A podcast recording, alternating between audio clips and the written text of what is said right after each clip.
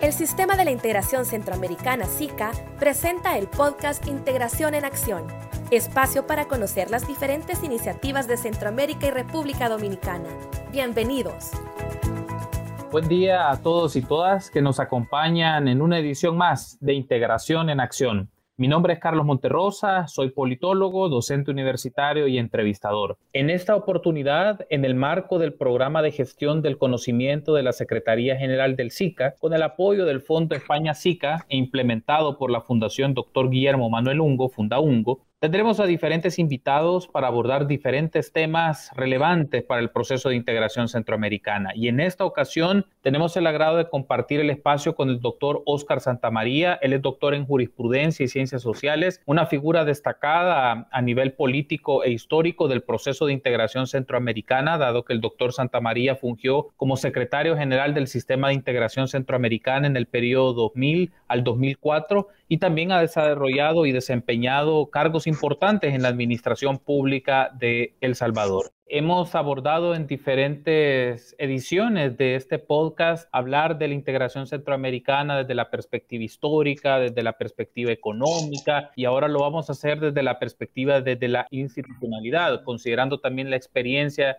y experticia que usted tiene al ejercer el cargo, al haber ejercido el cargo de secretario general y a la vez conocer también cómo se mueve el andamiaje del sistema de integración. Y empiezo consultándole esto, doctor Santamaría, ¿cómo ha sido el proceso de evolución y consolidación de la institucionalidad regional del SICA desde su periodo como cuando usted fungió como secretario general? El proceso de integración regional siempre es un proceso hacia adelante, diría yo, en marcha, porque esa es parte de la dinámica que se requiere cuando se va a la búsqueda de resultados, especialmente cuando se hace en forma colectiva, como es el caso de poder plantear agendas de tipo regional. Alrededor de ello, pues hay diferentes momentos y etapas que el proceso integrador ha tenido. A mí me tocó, por suerte, quizás una de las mejores etapas para la integración, que fue el inicio del nuevo milenio. Y al inicio del nuevo milenio estamos hablando de cuáles eran las apuestas que se habían establecido en la región para poder ir hacia adelante en búsqueda de lo que son los objetivos de la integración, de integración que en su base están la consolidación de la paz primero, de la democracia, de lo que se deben llamar el protocolo de Tegucigalpa, la libertad y el objetivo final que es el desarrollo. En ese orden, pues alrededor de lo que han venido haciendo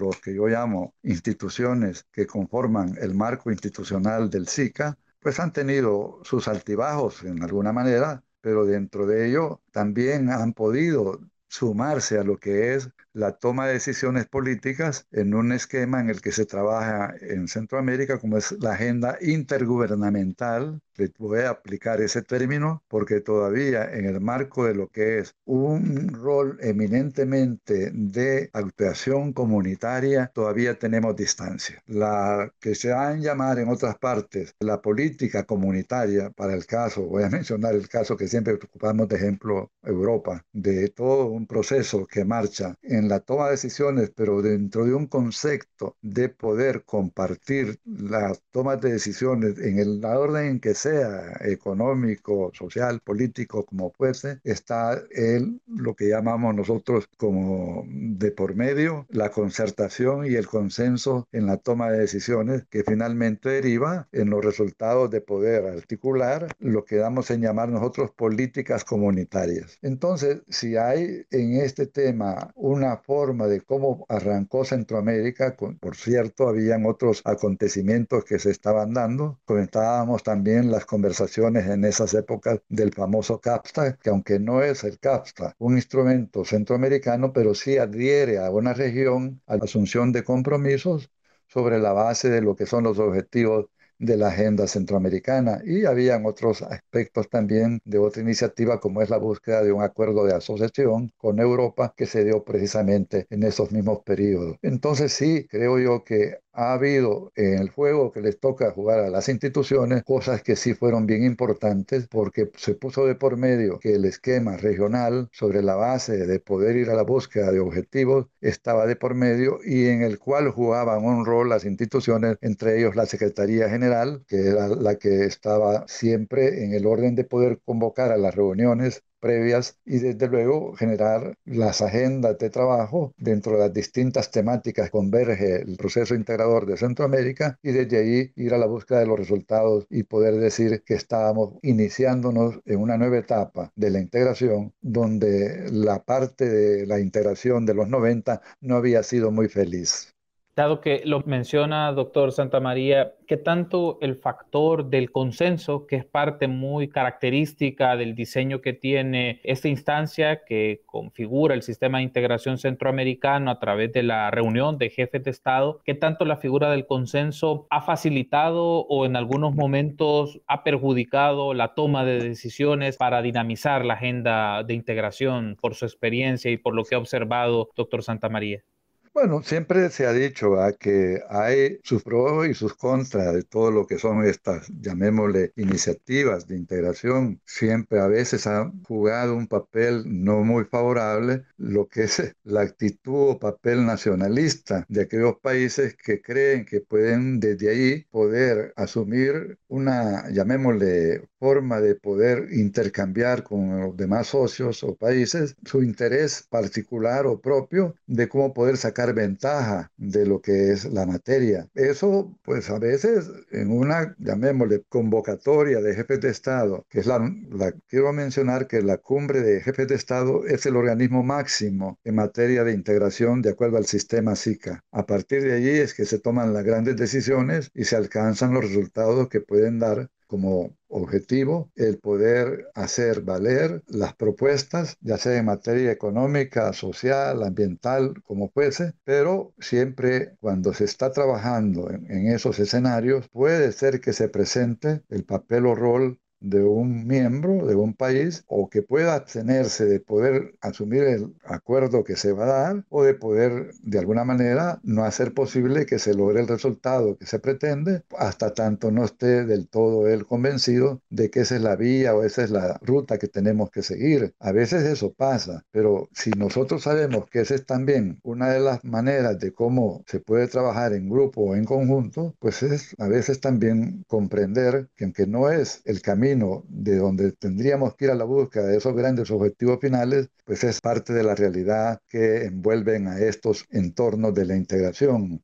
Sí, creo yo que todo lo que significa una cosa bien importante, que el entorno político en el que el país está concurriendo sea un ambiente político favorable. Yo sí creo que si bien es cierto, el protocolo de Tegucigalpa pone como puntos centrales de la integración la democracia, a veces hubieron etapas en que el tema de la democracia no andaba del todo como uno desearía en aquel país y eso dificulta o afecta lo que es el conjunto o el resto para las tomas de decisiones. Igual cosa también a veces se podía presentar una serie de medidas o acciones que tomaban como represalias en el tema, ya usted ha logrado oído, las represalias en el tema comercial, donde se puede a veces dar una lucha o un encuentro desigual entre la oferta y la demanda de un país con otro, para mencionar ejemplos. Pero sí se pretende siempre de que la búsqueda del objetivo, del consenso pueda darse y para eso también, hay que decirlo, hay reuniones preparadas de los equipos de trabajo o de los especialistas o de los especialistas en los temas. El sistema de integración centroamericana en su escala de las instituciones, después de la cumbre de presidentes, sigue el Consejo de Ministros, que es el que actúa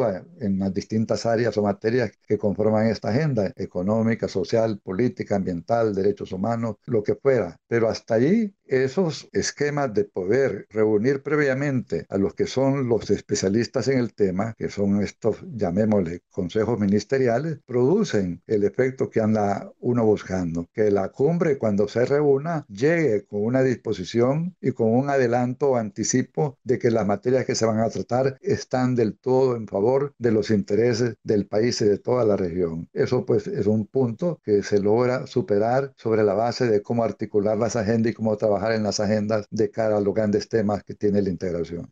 Ese es un, aspecto muy interesante, la mención que hace doctor Santa María, porque permite ver desde adentro cómo opera la institucionalidad y que, claro, para llegar a la reunión de las jefaturas de Estado como la máxima instancia, la cumbre de jefes de Estado, hay un trabajo previo de comisiones, de ministros, ministras que deben de llegar a acuerdos y entendimientos entre las partes. Y aquí me permite como consultarle también considerando por el rol que usted desempeñó por cuatro años al frente de la Secretaría General del SICA. En ese periodo de tiempo, doctor Santa María, ¿cuáles consideran usted que fueron los principales retos que enfrentó o que asumió en su periodo de, gestión como secretario general? Bueno, siempre dentro, de lo que es el papel o rol de una secretaría, que es el que trabaja sobre la coordinación de agendas de todo el sistema, aunque tengo que aclarar, la Secretaría General está integrada por otras subsecretarías, entre ellas la famosa Secretaría de Integración Económica, la Secretaría de Asuntos Sociales, la Secretaría también que tiene que ver con el tema ambiental, la CCAD, y las secretarías que tienen que ver con la otra área que tiene mucho que por ahí también aportar, que a veces que es la Secretaría de Asuntos de Instituciones relacionadas con la materia jurídica o materia legal que tiene que ver con los entes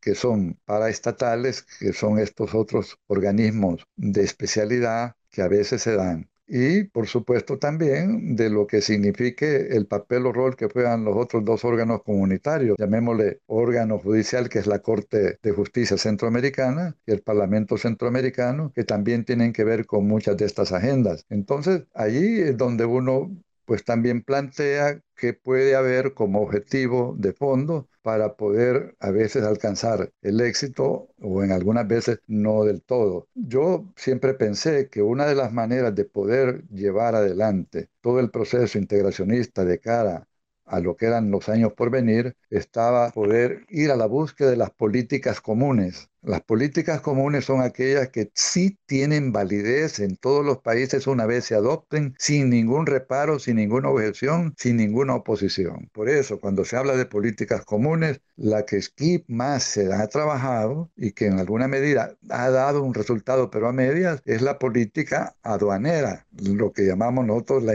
unidad aduanera, que en alguna medida podría dar la oportunidad de un comercio libre en la región porque significa la integración de aranceles de todo tipo y poder establecer la unión aduanera, que es el mismo tratamiento que tiene un producto desde Panamá hasta Guatemala sin variar los aranceles. Esa política común, que sí es kit de todo un proceso integracionista, para mí era de las batallas que había que seguir librando. En todo caso, también trabajamos un poco todo el tema de lo que era la Comisión de, relacionada con Medio Ambiente, la CCAD, que también estaba tratando de poder llevar a lo que era el entorno de una política común, lo que era la política ambiental, que no se ha logrado aún todavía. Pues esos son puntos que no eran fáciles de poder uno decir que podía alcanzarlos o lograrlos, porque todo lo que era una parte de intermediación, que es la que uno hace, tenía que contar al final con la decisión política de los países. Se puede decir que ese es uno de los dolores de cabeza que puede tener el sistema y a lo que se enfrenta un secretario general. De ahí vendrán otros aspectos que tienen que ver con lo que es el rol de la Secretaría con sus demás secretarías y en cuenta está la Secretaría SIECA, que es la que lleva la agenda de asuntos económicos y que corresponde al COMIECO, el comité, o sea, el Colegio de Ministros de Economía, el que tiene que ver específicamente con esa agenda que no está del todo en el encuadramiento de la Secretaría General, porque tiene su propia autonomía y era donde decíamos que no era posible llevar el rol de una coordinación completa si una de las secretarías tomaba decisiones que a veces no se nos dábamos cuenta, sino que al final sabíamos cuál había sido el resultado. Y hasta ahí pues sí, quizás eran de las batallas que uno decía, poder ir a la búsqueda de poder tener un esquema completo de una subsecretaría, que era la Secretaría General, y luego las demás secretarías. En estos casos también estamos hablando de la comunidad de organismos que conforman el sistema. Eso lo tiene también Europa, con el famoso comisario europeo. El comisario europeo manda en todo lo que son las agendas del resto de equipos de la Unión Europea. Pues aquí debería, en ese caso, también plantearlo un símil la Secretaría General, pero no fue tampoco eso fácil. Ha habido una lucha de poder a veces hacer ver que una Secretaría especializada como es la CIECA tiene más rol que pues, ver ellos mismos que nosotros. Y luego también el entorno de la comunicación con los otros órganos, porque si bien la Secretaría General juega el rol de ser el creador de agendas y poder mantener todo lo que es el apoyo en materia de auxilio y trabajo de lo que pueden ser estas agendas, también los demás como Corte Centroamericana y Parlamento tienen una forma de poder compartir con la Secretaría General para poder hablar que son los tres órganos principales del sistema de integración centroamericana SICA en la región, pero también poder articular un plan de poder llevar una serie de decisiones, a veces acompañado de la Corte Centroamericana o a veces del Parlamento, no era del todo muy allanado el camino, había que trabajar un poco más, o había veces que no seguir uno con la propuesta porque de plano no podía prosperar. Entonces, son de las cosas que a un organismo como el nuestro, que era la Secretaría, que fue ese rol de ser él como guía, promotor y ofrecer todo lo que son los respaldos y apoyos en las distintas temáticas que tiene el sistema, tenía a veces sus dificultades.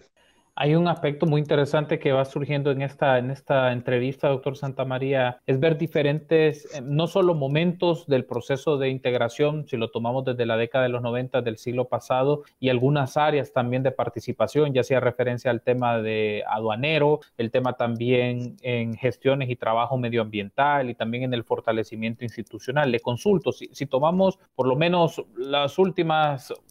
tres décadas en lo que concierne al proceso de integración centroamericana y desde la observación y lectura que usted ha hecho, doctor Santa María, ¿cuál considera que han sido los principales avances que se han mantenido en el proceso de integración regional? Es decir, ¿qué se ha mantenido en estos últimos 30 años del proceso de integración centroamericana? Pues yo creo que el mérito grande es que la institucionalidad existe llámese un enfoque tripartita de lo que es la institucionalidad, Secretaría General, Corte Centroamericana y Parlamento. ¿Cuántos intentos no han habido de querer disolver el Parlamento Centroamericano y poder también eliminar la Corte Centroamericana, que sería un grave error? Porque si al final estamos hablando de que un proceso de esta naturaleza debe de contar con esos actores, pues no es al final una decisión que uno debe de ir queriendo promover, a pesar de que hay intentos, y han habido no uno, sino que varios, en ese orden, por decir qué nos da el Parlamento o qué hace esa Corte. No, no ese es el enfoque que hay que hacer. ¿Cómo poder fortalecer el Parlamento y cómo poder fortalecer la Corte? Eso es lo que tendríamos que hacer. La Unión Europea tiene el Parlamento Europeo y tiene el Tribunal Internacional de Justicia de lo que es también la Unión Europea. Entonces allí la Secretaría, que es el comisario europeo, vean los tres papeles que estoy mencionando, el rol de los tres órganos principales del proceso de integración. Ese es uno de los méritos grandes que tiene todavía el, llamémosle así, el sistema SICA. Lo otro que se ha convertido también SICA muchas veces en la válvula de solución de las luchas internas que se dan a veces al interior de los países nuestros, y no hay uno ahora, sino que hay varios o dos o tres de ellos que están con problemas serios. Y eso debería de significar volver otra vez de nuevo al objetivo que dice SICA de poder encontrar el desarrollo de las democracias en estas sociedades para efectos de poder dar el paso hacia adelante y no para atrás. Y luego eso, ¿qué significa? Que tenemos que también ver que hay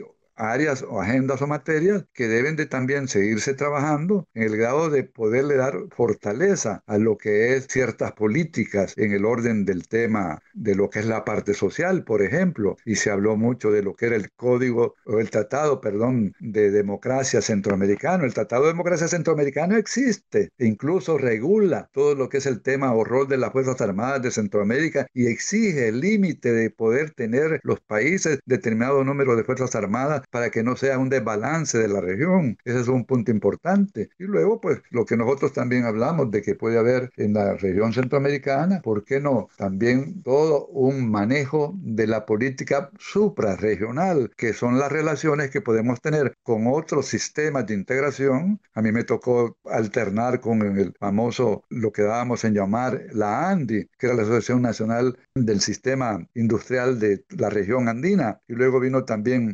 allá eh, Cono Sur con el tema de lo que se dio integrar, también la parte económica en el Cono Sur, que tuvimos varias veces intercambios con ellos y por supuesto también con el principal llamémosle actor para nosotros en todo esto, que era la Unión Europea, con quien finalmente, y quiero mencionar, firmamos el convenio o acuerdo de asociación en materia económica, social y política. Por eso la Unión Europea a veces interviene aquí con un poquito de autoridad, haciendo llamado de lo que significa el rol que tienen que jugar los gobiernos en el tema democrático y en el tema de libertades ciudadanas y en el tema de respeto a los derechos humanos, que son cosas que ahorita preocupan bastante. Estamos ya finalizando esta, esta interesante plática, doctor Santamaría, y, ah, y varios elementos que han surgido que nos daría para más capítulos para seguir dialogando con usted, pero no quiero pasar por alto finalizar esta entrevista consultándole lo siguiente. Algunos sectores, ya sea académicos, de organizaciones o que le llevan la pista del proceso de integración centroamericana, pueden alegar que el modelo de gobernanza que caracteriza el sistema de integración centroamericano está agotado o se está agotando. ¿Usted considera que este modelo de esquema de organización a nivel regional con sus particularidades se está agotando ese modelo de gobernanza y hay que pensar en otras maneras, otras formas de organizarse en función de los tiempos actuales y de las situaciones, sobre todo sociales y políticas que viven los países de Centroamérica y la República Dominicana? Pues mire, yo quizás disienta un poco del tema porque nosotros arrancamos, acuérdese usted, en esta, llamémosle, etapa de la integración en Centroamérica con una organización que se llamaba ODECA, Organización de Estados Centroamericanos, y hemos pasado ya a cumplir 70 años de lo que es la integración de Centroamérica y eso es un mérito grande para estos países. Muchas de las cosas grandes que ocurrieron en Centroamérica en otras épocas se deben a este proceso. Usted habla de recordar que muchos se emocionan y dicen, ah, cuando estuvo el mercado común económico centroamericano y hablan del mercado centroamericano, que no era sino una zona de libre comercio, no era un mercado común porque no tenía todas las reglas de un mercado común, pero sí era una manera de poder mostrar que la reintegración puede resultar. Y luego que sí es necesario fortalecer y poder darle a las instituciones que conforman el sistema una serie de nuevas, llamémosle como eh, indicaciones, parámetros y qué sé yo, líneas de acción de lo que debe de ser el fortalecimiento del sistema para poder llegar a las etapas que llegaron otros países. Y vuelvo a repetir, el éxito lo vamos a lograr total cuando tengamos políticas comunes como parte del sistema en todas las materias y áreas que comprende el tema regional. Eso sí le va a dar ese otro grado de carácter de sustentabilidad y estabilidad a la vez a toda la temática regional. Pero para mí decir que se va a comenzar de nuevo la tarea, un grave error. No creo que eso sea. Podemos hacer reformas y de hecho se hizo. ODECA se reformó con el protocolo de Tegucigalpa, pasando de ser una organización intergubernamental a ser un sistema regional. Ese fue un paso grande que se dio ya llegada la etapa de los 70 y me parece que fue uno de los pasos más grandes que se dieron. Deberíamos de hacer otro intento en esa forma en lo que está por venir.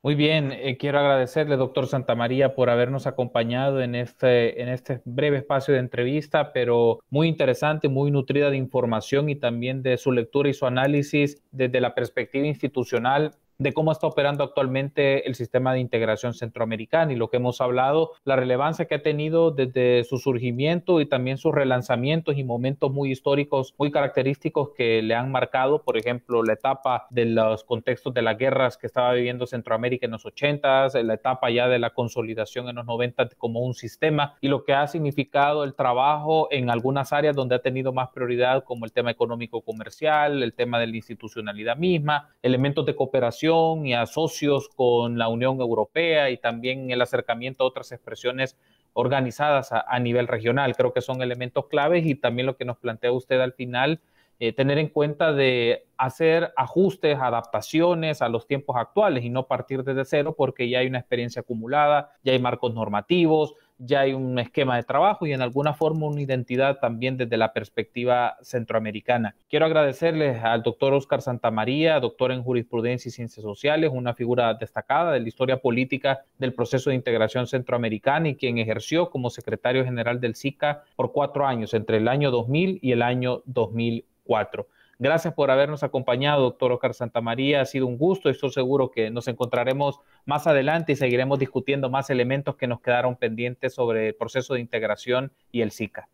Pues yo le agradezco a usted, Carlos, y a las instituciones que están jugando el rol acá en este tema que me parece importantísimo con Fundabungo y SICA mismo, que se pueda dar esta apertura y este cambio de experiencias Gracias, doctor Santamaría. Aquí nos ha dejado varios elementos para tener una segunda temporada de discusiones, de diálogos y de entrevistas sobre el proceso de integración centroamericana y nos ha dejado ideas muy interesantes que estoy seguro tendrán resonancia y reacción en todas las personas que nos escuchan. Y agradecerles a ustedes, amigos y amigas, por sintonizarnos y escuchar este espacio de análisis y reflexión que tenemos de la integración centroamericana, de los diferentes episodios del programa de integración en acción, que este se publica en el canal de Spotify de la Secretaría General del SICA. Gracias por habernos acompañado. Carlos Monterrosa se despide. Feliz día.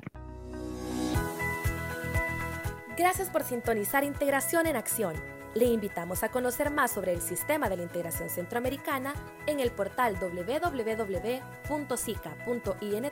y en nuestras redes sociales.